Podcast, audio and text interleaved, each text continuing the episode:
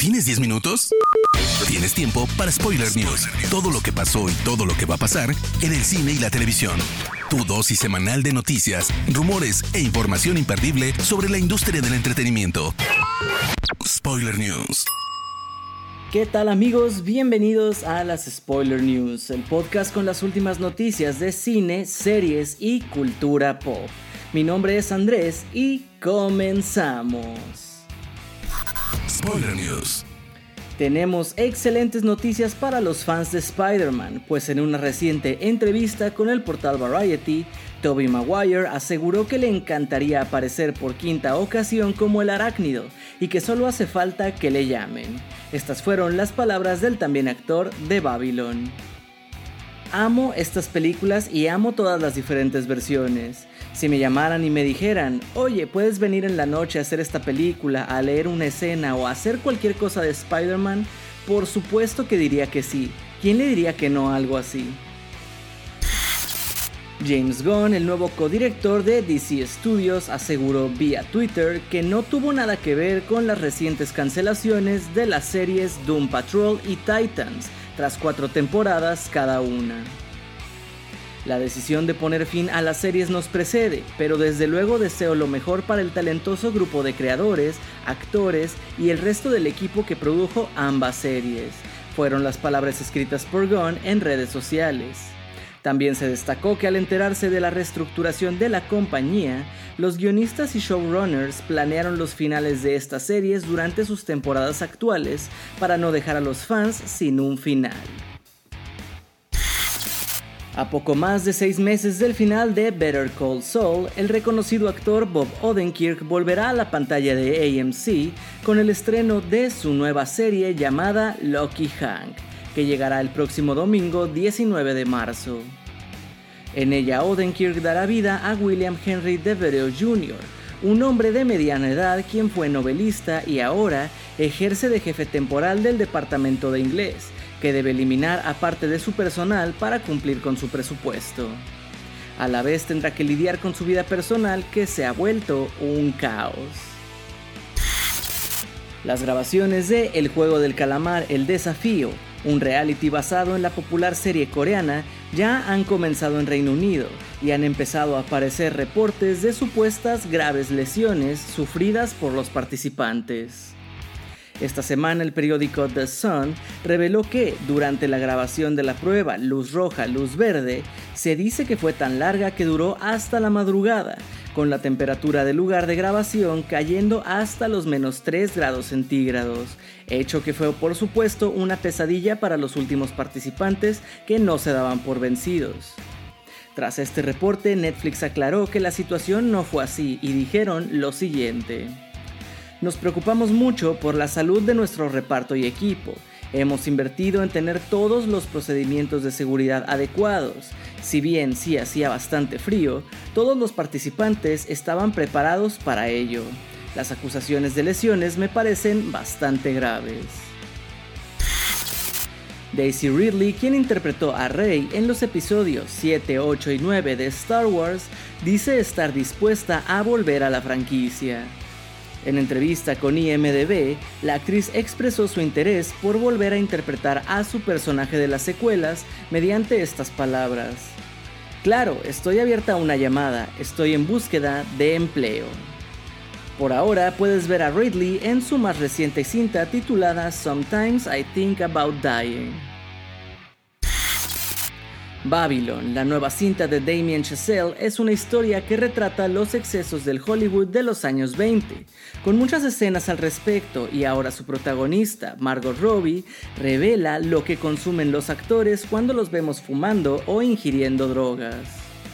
Según la actriz es habitual simular cocaína con polvo de vitamina B o incluso laxante para bebés en polvo, aunque para las escenas donde solamente se ve también a veces usan azúcar glass. En cuanto a los cigarrillos, mencionó que se les proporcionan solo de algunas hierbas y sin nicotina, pero aseguró que no es nada agradable y que todos estos productos para simular saben fatal. HBO acaba de revelar la fecha de estreno de la esperadísima temporada 4 de Succession, la probable mejor serie actual de la cadena, y lo ha hecho mediante un nuevo avance, donde podemos ver más de lo que nos espera este 26 de marzo. El adelanto confirma que la guerra entre la familia Roy está lejos de acabar y que las cosas se complicarán mucho más, pues tras los acontecimientos de la tercera entrega, los hermanos Roy, Kendall, Chauvin y Roman no están dispuestos a aceptar los cambios en la dinámica de poder y jerarquías que su padre les ha impuesto. Muchas preguntas se han generado sobre Shazam Fury of the Gods, esto debido al fracaso en general del DCU de Warner. Si bien en el caso de Shazam su primera parte fue bien recibida por la crítica y recaudó lo suficiente para dar luz verde a su secuela, queda la duda de si realmente hay un futuro para este personaje, teniendo en cuenta que Black Adam, su spin-off, no cumplió las expectativas. De momento, para subir el hype, Warner ha revelado un nuevo avance que si bien mantiene una cantidad de sentido del humor, parece alejarse un poco hacia una historia más seria y nos muestra cómo Shazam y su familia se enfrentarán a Calypso e incluso a un enorme dragón. Por lo que si estás buscando algo épico, seguro que este 17 de marzo podrás encontrarlo. Esta semana el conocido insider Daniel RPK reveló a través de su Patreon que Universal tendría en sus próximos planes una adaptación live action de la saga animada de DreamWorks como Entrenar a tu dragón. Sin embargo, a falta de confirmación oficial, solo queda esperar. Era prácticamente obvio esperar esta noticia, pero ya tenemos el anuncio oficial. HBO ha dado luz verde para una segunda temporada de The Last of Us, donde podremos seguir disfrutando la historia basada en el genial videojuego. Por ahora no se tiene información sobre el inicio de rodaje o su fecha de estreno. Tras haber disfrutado de Los Anillos de Poder, ha quedado claro que las posibilidades para crear nuevas series y películas basadas en la obra de J.R.R. Tolkien son casi infinitas. Y si bien el show polarizó las opiniones del público, es solo un paso más dentro de una explotación que va a continuar nos guste o no. Muestra de ello es la puesta en marcha de El Señor de los Anillos, La Guerra de los Rohirrim, una cinta de animación producida por New Line y Warner Brothers y dirigida por el japonés Kenji Kamiyama, que dirigió algunos episodios de Star Wars Visions. La cinta nos llevará 250 años antes de los eventos de la Comunidad del Anillo, para contarnos la historia del rey de Rohan Helm, apodado Mano Martillo, y su lucha contra los Duledings de Wolf, hecho que desata diversas batallas épicas, una de ellas en la conocida locación para los fans, el Abismo de Helm. La Guerra de los Rohirrim llegará el 12 de abril de 2024. El pasado 19 de enero arrancó una edición más del Festival de Cine de Sundance, donde se llevó a cabo la presentación de Radical, película dirigida y escrita por el keniano Christopher Sala y producida y protagonizada por el mexicano Eugenio Derbez.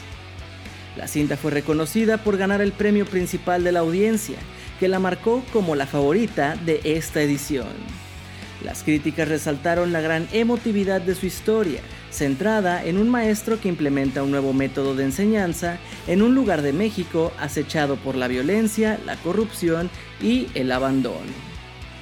Cabe resaltar que la cinta se basa en la historia real de Sergio Juárez, maestro que la inspiró y que hace 10 años fue noticia por su método de enseñanza en una escuela de Matamoros, Tamaulipas, donde logró que sus alumnos no solo tuviesen las mejores calificaciones de la escuela, sino a nivel mundial en cuanto a matemáticas. Spoiler News. Hermoso público, hasta aquí las noticias más importantes de esta semana. Para estar al tanto de cada una de ellas, no se olviden de seguir a Spoiler Time en todas nuestras redes sociales o visitando spoilertime.com. Sin más por el momento, yo les agradezco y me despido. Mi nombre es Andrés y nos escuchamos en la próxima edición de las Spoiler News. Chao. Termina Spoiler News y comienzas la semana informado. Te esperamos el próximo lunes a primera hora para ponerte al día en menos de 10 minutos. Spoiler News.